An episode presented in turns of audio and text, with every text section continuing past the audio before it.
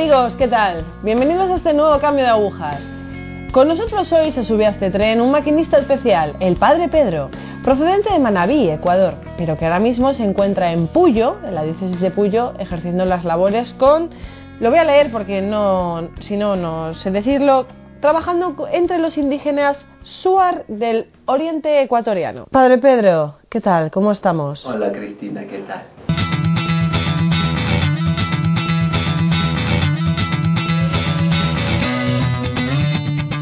Bueno, cuéntenos, ¿en qué entorno familiar se crió usted? ¿En la fe cristiana?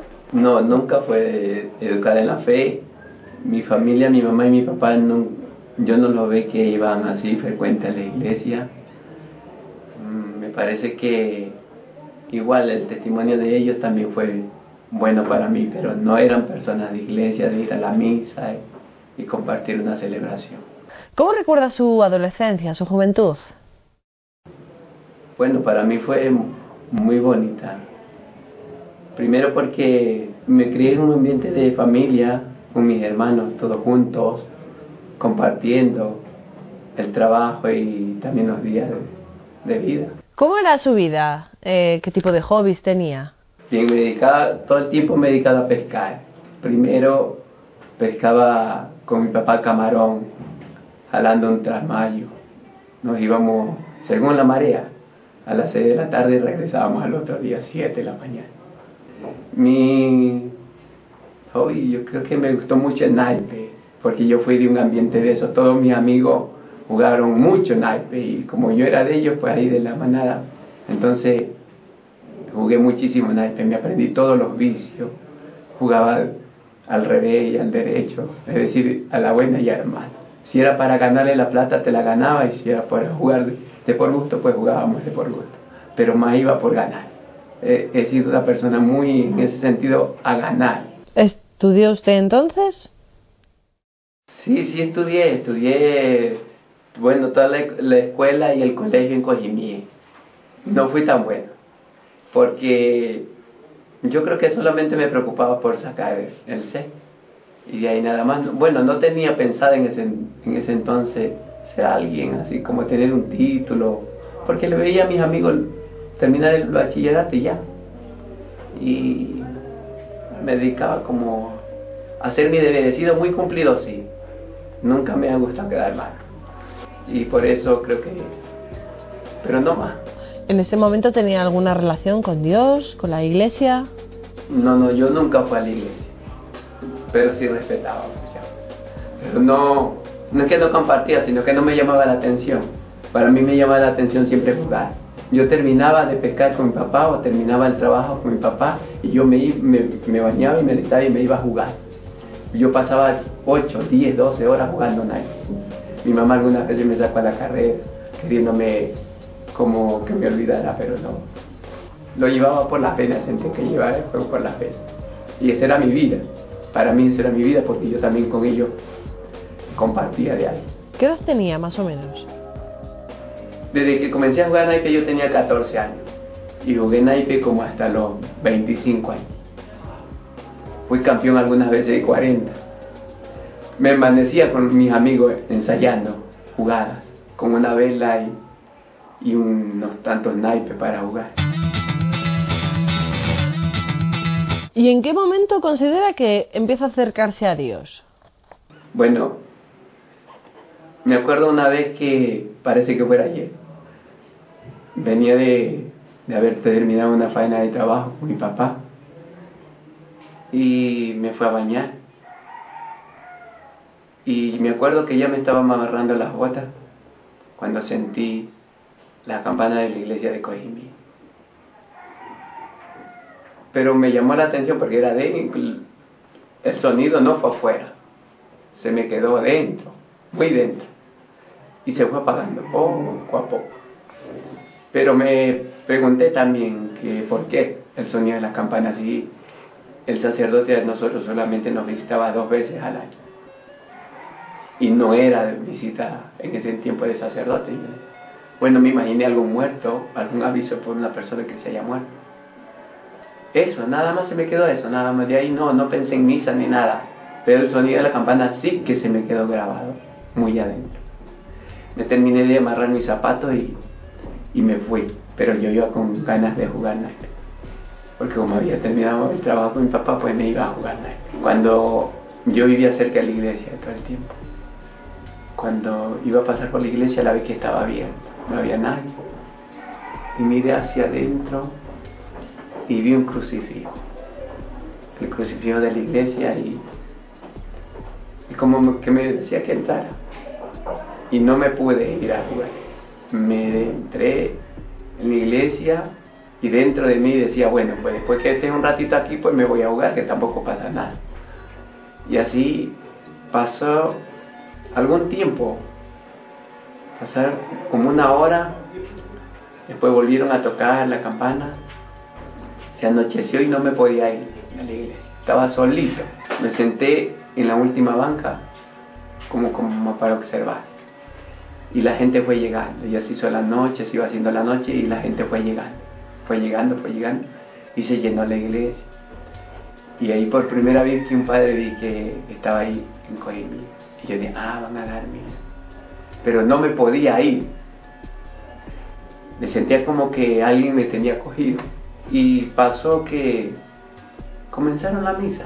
Y el padre en media misa, en el momento de la homilía, él dijo que él quería trabajar por Cojimí, quería quedarse en Cojimí, pero solo no podía Así que necesitaba mucha ayuda. Y nos preguntó que quién quería ayudar. Y yo alcé mi mano sin quererla alzar. Alzaron como unos 30. Y después nos dijo, después de la misa dijo, bueno, mañana nos reunimos con todos los que han alzado la mano. Y ahí sí el Padre nos dijo que, que Él quería ayudar, volvió a repetir las mismas palabras de la misa yo quiero ayudar, eh, pero aquí tienen también ustedes que ayudar. Y bueno, y nosotros comenzamos a preguntar, ¿qué hace falta? Y él comenzó a decir, aquí hace falta catequista, aquí hace falta un coro, aquí hace falta gente que barra la iglesia y todas esas cosas. Entonces yo dije que aquí estaba para ayudar. Y él dijo, el padre dijo, ¿quién quiere ser catequista? y todos nos mirábamos unos a otros, nos mirábamos, pero nadie alzaba la mano. Yo nunca me imaginé alzar la mano porque yo no sabía nada. Yo a la final yo me metí en la cabeza que yo podía ayudar barriendo la iglesia. Y así fue. Después él dijo, si, si nadie alza la mano, pues yo apunto. Y bueno, en son de broma también nos reíamos y, y decíamos, bueno, apunte, pues usted vea, este escoja y nos apuntó, apuntó como a 5, como a 6. Y yo, tú y tú y tú vas a ser catequista. Y me apuntó a mí. Ahí yo salté, ya cuando me apuntó a mí ya no me gustó. Y le no, padre, yo no, no me siento, pero sí le voy a ayudar a barrer la iglesia. Le prometo que en todas las celebraciones yo la barrio. Y así. Y dijo, no. Dijo que yo iba a ser catequista. Y ya me asusté, porque yo no sabía nada, más que jugar naipe. Bueno, él dijo, cuando ya nos vio a nosotros preocupados, él dijo, no se asuste, que yo también fue así. Y el ser catequista viene de una formación. Ustedes van a tener que ir a la formación. En ese tiempo pertenecíamos a la zona norte del Chone. Y allá íbamos a la reunión, a San Cayetano. Formación y formación y formación. Después sentí sí que en todo ese momento de formación yo quería ser un cura, pero nunca pensé que Dios me estaba llamando a ser cura. Yo no sabía hablar con Dios. No sabía tampoco que Dios te hablaba, que, que Él se manifestaba. Nunca, nunca me imaginé eso. Pero sí me dieron ganas de ser cura. Y regresé con esas ganas y lo primero que le dije al grupo de catequistas cuando ya me recibieron, que yo había llegado con ganas de ser cura. Me dijo el padre, cuando yo le dije, padre Jorge, yo quiero ser cura. Dice, anda, vos, ¿quién no te conoce que eres tan vicioso? Él me dijo, ¿de verdad tú quieres ser cura? Yo le dije, sí, padre, yo siento que, quiero ser cura. Y él me dice, bueno, yo te voy a ayudar. Cada viernes nos vamos a reunir una hora, dos horas y ahí conversamos. y yo te voy indicando qué es el seminario y de las cosas y bueno, bueno, está bien. Y así empezó mi vocación. Después de cinco años de catequista.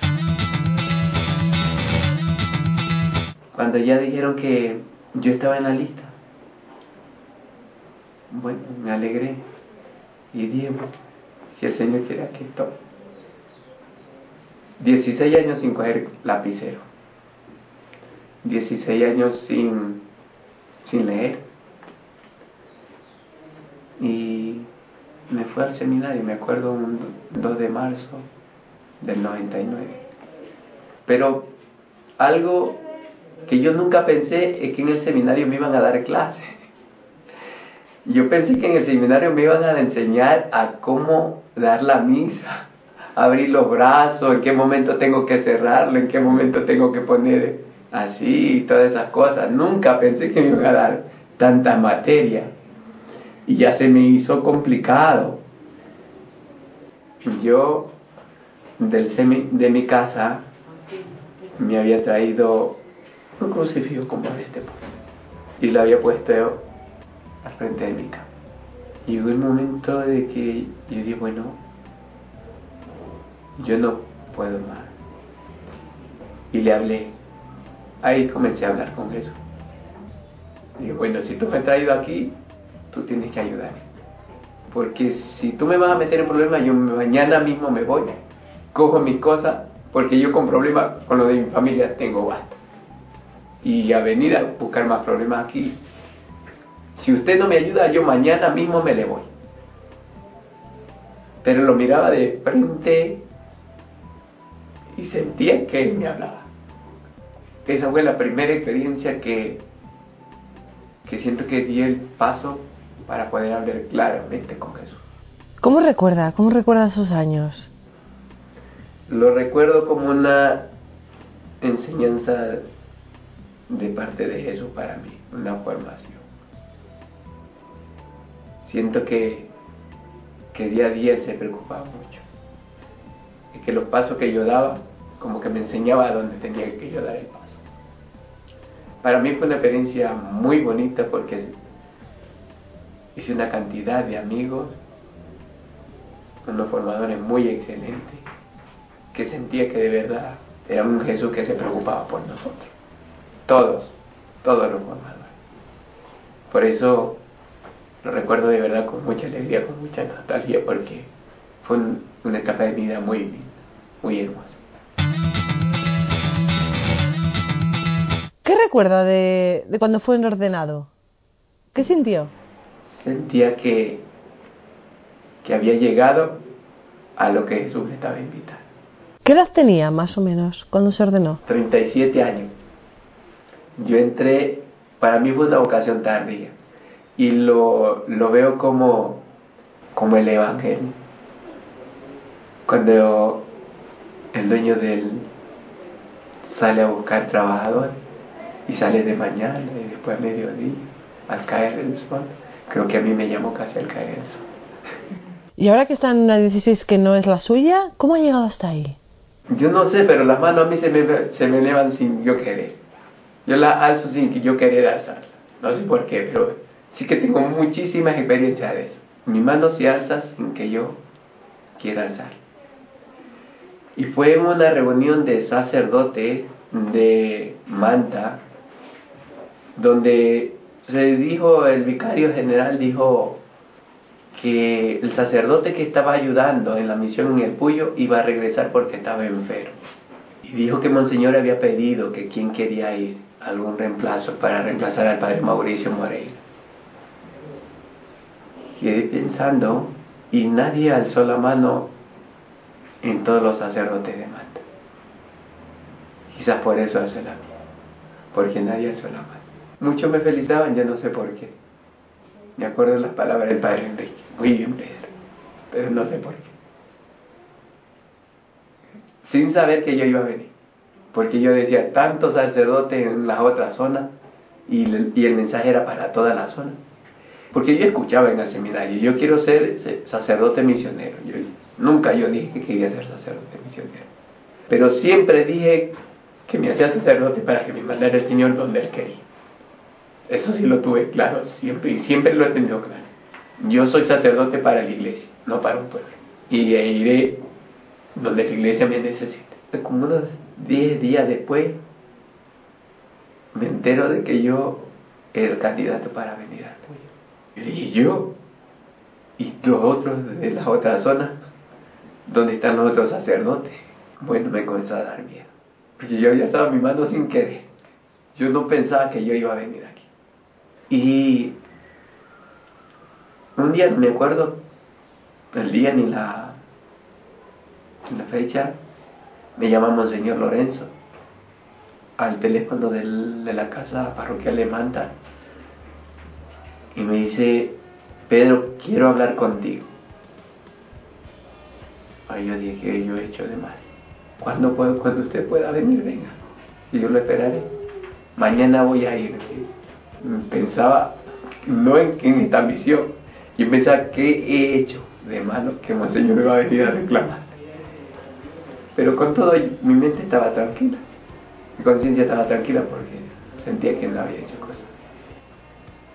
Nos sentamos a conversar y me da un abrazo. Dice, gracias por querer ir al Señor, yo no quiero ir, si el Señor quiere, aquí estoy. Y comenzamos a conversar, conversamos muchas cosas. Y yo le digo, Señor Lorenzo, ¿y, ¿y cuándo me puedo ir? lo más rápido posible. Porque allá no hay sacerdote, ya Mauricio regresó. ¿Qué es lo que considera más importante para un misionero? ¿Qué debe tener? Bueno, para mí lo más importante es sentir a Jesús que está al lado tuyo. Para mí basta con eso. Así la gente no responda, así yo tenga que caminar tanta hora, así tenga que pasar por donde sea, después que yo lo sienta que Jesús está ahí. ¿En qué consiste su misión, el trabajo? Concretando un poco, ¿en qué consiste su trabajo? Bueno, la misión mía es impartir sacramento y dar formación. En eso nos hemos centrado, porque las comunidades son muy vacías. Creen en Jesús, creen en Dios, pero no tienen un conocimiento. Y esto nosotros, el equipo misionero se ha dado cuenta de esto. Entonces, con la hermana Clara, hermana Paola y Tulio, hemos decidido dar formación, perder el tiempo en formar, para después tener una persona que, que realmente pueda defender su fe y pueda decir yo me bautizo por esto o yo soy cristiano por esto. ¿Puede contar un poco a quién o sea, ¿a quién le llega esta misión? ¿A qué personas? ¿Un poco la realidad? Bueno, nosotros, la comunidad de Musuyacta tiene 69 comunidades. Algunas son evangélicas, muy cerradas, pero las católicas son muy lindas también porque defienden su fe. Son muy lejas, muy lejas difícil de llegar, muy difícil. Hay que pasar río, solamente hasta Chapinza llega el carro. De ahí a todas tenemos que caminar, según donde vamos. Dos horas, tres horas, cuatro horas, cinco horas, seis horas. Por ejemplo, a Yampi, que recién hemos acabado de llegar, son siete horas de ida. Y es como una cordillera. Cada vez va subiendo más y como que te va faltando el aire son, el cansancio se me va cuando llego a la comunidad y siento que esa gente está alegre en verte, sé de Dios. Ahí se me ve el cansancio y, y me entra una alegría de decir, valió la pena. ¿Qué es lo que le resulta más duro en la misión? Muchas cosas, pero dos las tengo presentes la comida de, los indígenas y el camino. Yo he sido muy miedoso. Muy, toda la vida yo he sido muy miedoso. y saber que tengo que, se me llega la hora que tengo que visitar una comunidad, ya comienzo a pensar en las mujeres. La comida porque yo vengo de un ambiente donde se cocina con aliño y, se sazona la comida. Y acá solamente las comidas son agua y una presa. No sé qué sabor tiene eso, pero me lo como. No le veo maña. La chicha, la bebida típica de ellos, también me la tomo. Nunca me hizo daño. A todo el mundo le hace daño. A mí nunca me hizo daño. ¿Qué es eso de la chicha? La chicha es una bebida típica de los indígenas. La hacen con yuca y después que está cocinada, pues la amasan con la boca y la van tirando al balde. Y después que su boca está tan cansada de masticar, se la juegan con agua y también la echan en el balde. Entonces ahí se va haciendo la chicha y se fermenta, uno o dos días para fermentar. Y eso te brindan a ti y a quien sea. Es decir, ellos ven a través de eso, chicha, cuando tú te la tomas, está la bienvenida para ti.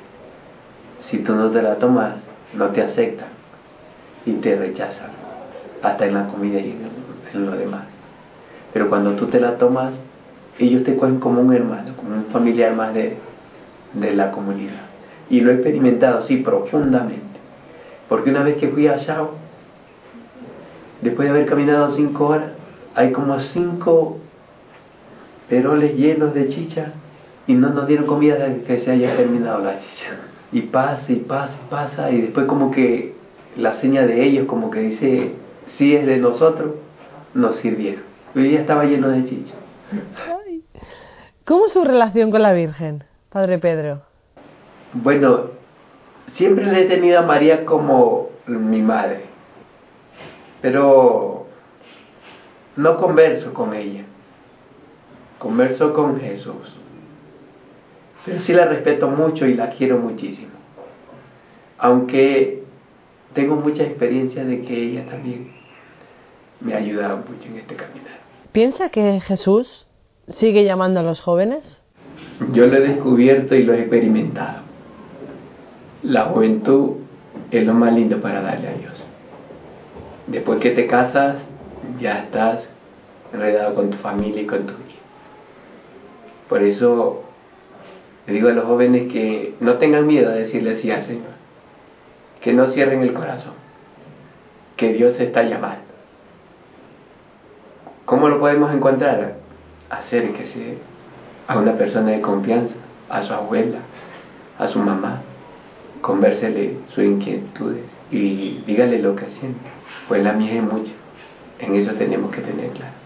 Y los trabajadores son pocos.